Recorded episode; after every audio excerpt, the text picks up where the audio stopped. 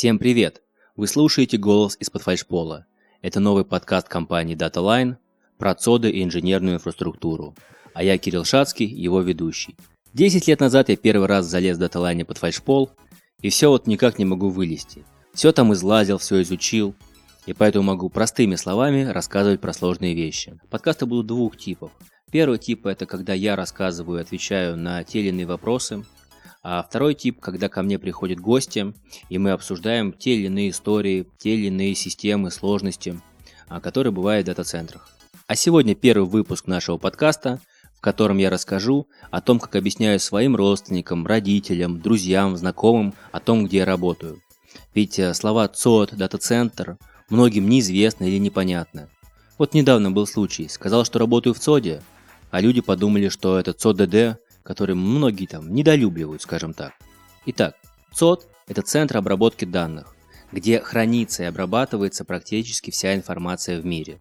В больших ЦОДах, маленьких, коммерческих, корпоративных, но практически все в ЦОДе. А что это за информация? Тут обрабатываются банковские транзакции. Сюда вы заходите, когда подключаетесь к любимой игрушке с компьютера либо с планшета. Здесь хранятся фильмы, книги, музыка, а в условиях карантина это особенно актуально.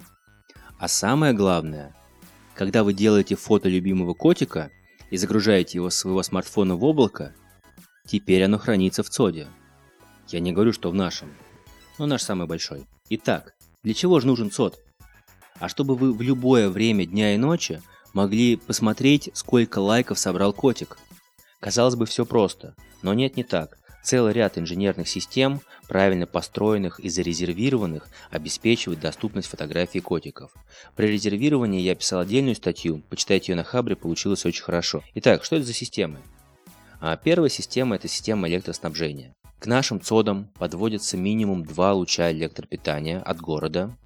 Дальше идет линейка дизель-генераторов, также потом по двум лучам питания источники бесперебойного питания, и также по двум независимым трассам электричество попадает в стойку, в которой установлены сервера. Соответственно, сервер подключается к двум лучам питания. Итак, если пропадает город, идет сигнал на запуск дизель-генератора. Дизель-генератор запускается за 30-35 секунд. Пока он запускается, весь дата-центр запитан от источников бесперебойного питания, соответственно, от их аккумуляторов. Вот, когда дизели раскрутились, вышли на свою мощность, а, питание ЦОДа переходит на дизеля. И дальше уже могут работать бесконечно.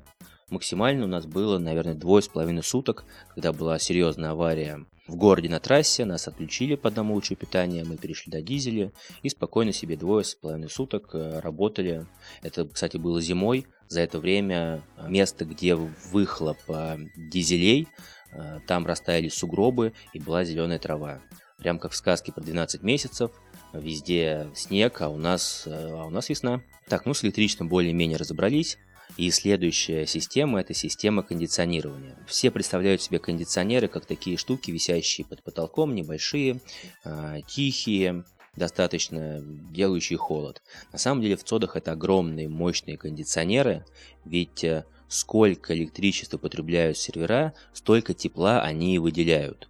А это измеря... измеряется в десятках, сотнях киловатт.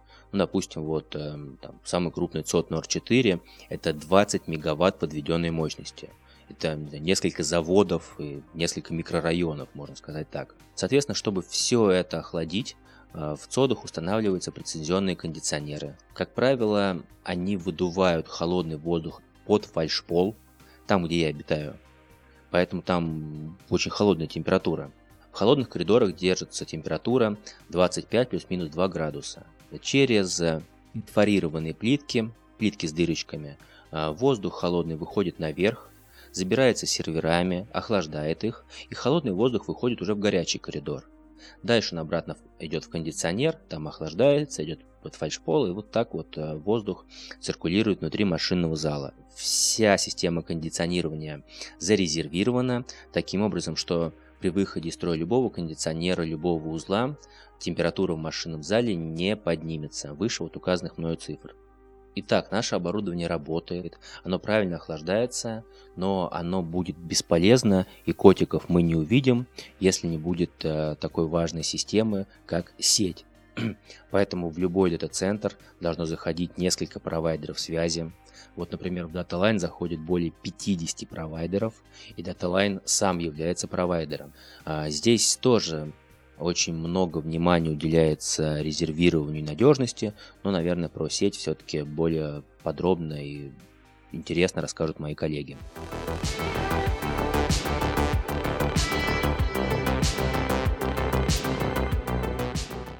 Так, хорошо, мы определили, что электричество у нас есть, сервера охлаждаются, в помещении одинаковая температура и есть доступ. Чего не хватает дальше? А дальше важный вопрос физической безопасности. Чтобы никто не проник и никто не украл у вас фотографию вашего котика. Для этого что делается? Для этого есть э, целый ряд мероприятий, начиная с круглосуточной охраны, несколькими э, физическими контурами. Это и забор, это и входная группа, это и двери в машины, зал, это дополнительная безопасность в районе стоек с серверами. Конечно же, скут, система контроля и управления доступом. Это камеры видеонаблюдения, которые смотрят на улице, которые смотрят на каждую дверь на вход и на выход, которые просматривают все в машинных залах. А главное, что информация хранится от трех месяцев. Есть такой важный момент, еще как информационная безопасность. Но это уже другая история, и она не ко мне, мои коллеги расскажут, наверное, в других выпусках. Следующая часть, следующая система, наверное, которую тоже можно отнести к физической безопасности, это пожаротушение и пожарообнаружение. А, соответственно, в машинных залах под фальшполом и под потолком установлены датчики пожарные, установлена такая система, как ВЕСДА, то есть система раннего пожарообнаружения. Если срабатывает датчик, идет э, сигнал на пост охраны о том, что датчик сработал, запускается сирена о том, что все должны покинуть помещение. А, ответственный специалист бежит, проверяет, нет ли никого в машинном зале. И если есть действительно э, пожар, есть задымление, убедившись, что никого нету, он э, вручную запускает э, тушение. Тушение происходит газом. Это либо хладон, либо навек, э, в зависимости там, от типов э, систем пожаротушения. Следующий вопрос, который обязательно должен быть э, в ЦОДе и которому уделяется очень большое внимание, это чистота. Ну, во-первых, когда вы заходите в ЦОД, вы надеваете бахилы.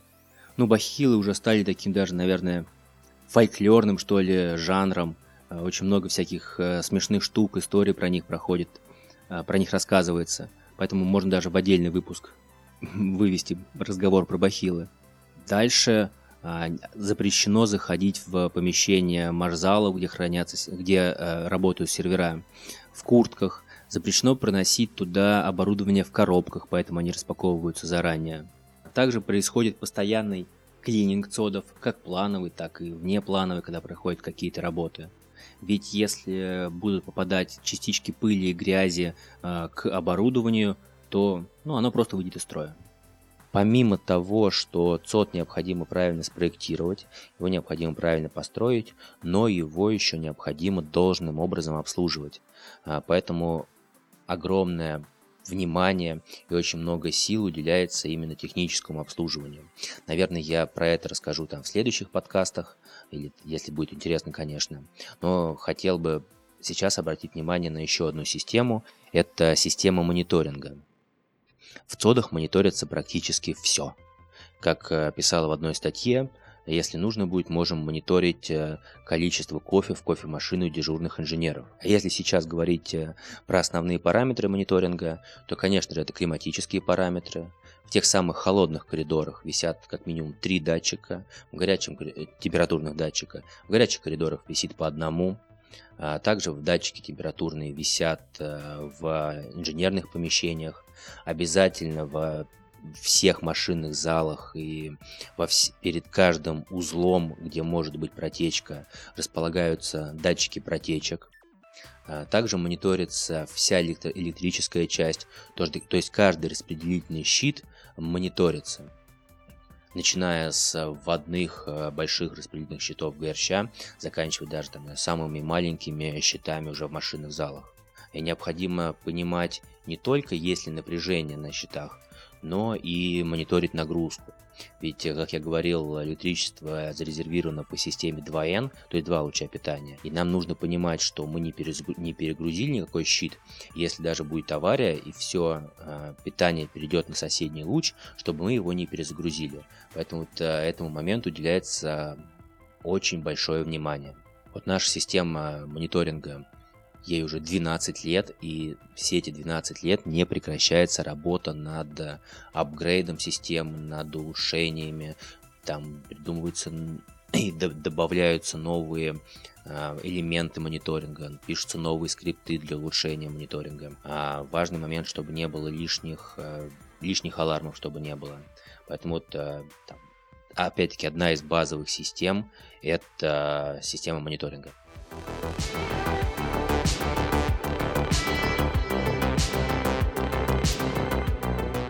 Так, э, как мог, простыми словами рассказал про то, что делается в ЦОДах э, для того, чтобы вы могли всегда посмотреть фотографию котика. Давайте еще раз э, подытожу. Основные системы. Система электроснабжения, система кондиционирования, сеть, система физической безопасности, это видеонаблюдение, скут, пожар-тушение и система мониторинга. На этом сегодняшний подкаст э, заканчиваю. Это была первая пробная версия. Скажу честно, волновался. Надеюсь, э, в следующих будет проще. Э, в следующем выпуске э, хочу рассказать про историю цодов Data Line. Не, даже не самих цодов, а зданий, в которых они были построены. Например, Э, на ЦОД на Боровой расположен в старом здании еще дореволюционно, в котором были разные заводы, но об этом подробнее потом расскажу. А также интересные байки, легенды про внутренние названия ЦОДов. Например, почему бесконечность называется бесконечностью. С вами был подкаст «Разговоры из-под фальшпола». Я его ведущий Кирилл Шацкий. Подписывайтесь на нас в любом удобном приложении, ставьте лайки в iTunes, конечно же оставляйте отзывы, ну и если какие-то темы особенно интересны, пишите, постараюсь про них рассказать. Конечно же, репосты в Фейсбуке, в любых социальных сетях. Да, кстати, у нас есть э, а, чатик в Телеграме, называется чат салатовой телеги, в котором я и мои коллеги отвечаем на вопросы. На вопросы про ЦОДы, про виртуализацию, про информационную безопасность, про сеть. Поэтому заходите, подписывайтесь туда. А, мы стараемся достаточно оперативно и подробно отвечать на все вопросы. Да, ну и у нас не только мой подкаст про ЦОДы и про работу, есть еще подкаст э, Тани Лазаревой, в котором она приглашает в гости наших коллег, э, и они рассказывают про свои хобби. Вот уже было два выпуска. Э, первый про стюардесс, второй про человека-оркестр, поэтому слушайте тоже очень интересно.